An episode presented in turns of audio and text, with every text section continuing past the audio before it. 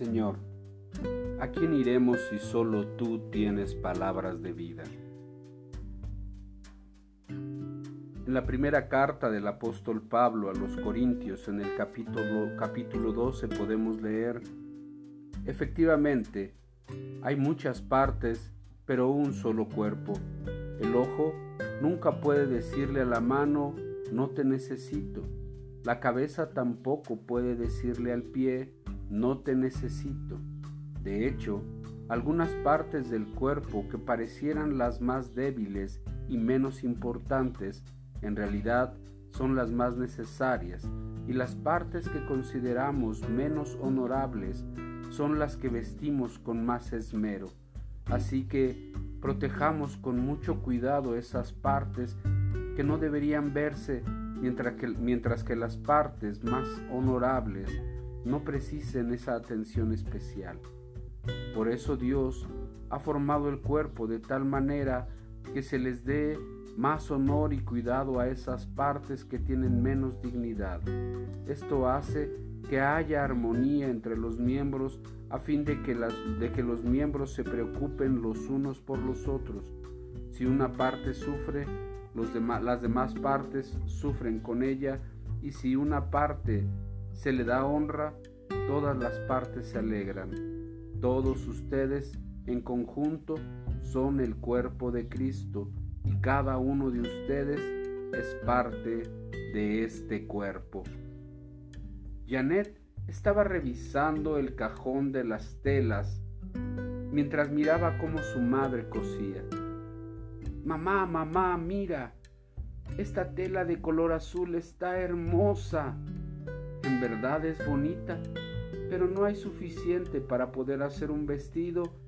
Bueno, ni siquiera una blusa puedo hacer. Janet la dobló y la volvió a colocar en aquella caja. Varias semanas más tarde, Janet encontró sobre su cama un gran paquete envuelto en papel para regalo. Lo abrió con emoción y encontró dentro una hermosa colcha hecha de muchos colores diferentes. Mira, qué hermosos colores, dijo Janet, y el borde está hecho con aquella tela azul que me gustó tanto. Hubiese sido una lástima no usar esa tela para algo, respondió la mamá. Y mientras estaba cosiendo esta colcha, me di cuenta de algo. ¿De qué, mamá? Preguntó Janet. Dios tiene también una gran colcha de muchos colores que se llama la iglesia. Los creyentes pueden ser jóvenes, viejos, ricos o pobres, algunos tienen muchos talentos, otros tan solo tienen unos pocos, pero juntos forman un conjunto hermoso tal como esta colcha. Es precioso, dijo Janet, y ninguno de sus pedazos sería de mucho uso si estuviera solo. No, no lo sería, respondió la mamá. Hay algunos creyentes que tratan de vivir solos sin ir a la iglesia o sin tener amigos cristianos, pero los creyentes nos necesitamos los unos a los otros.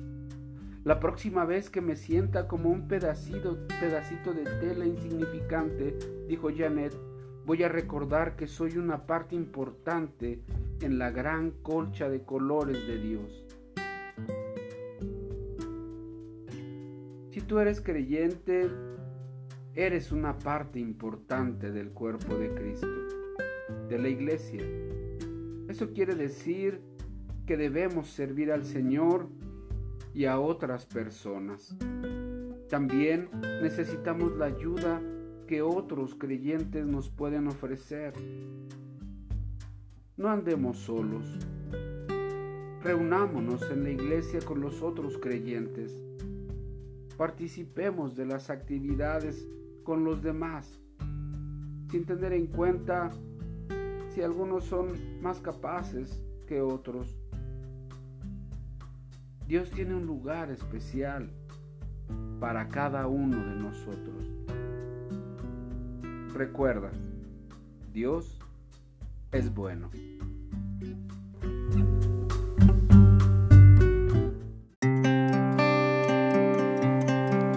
Te invitamos a buscarnos en YouTube como Restauración Sur Misión Cristiana y en Facebook como Restauración Sur.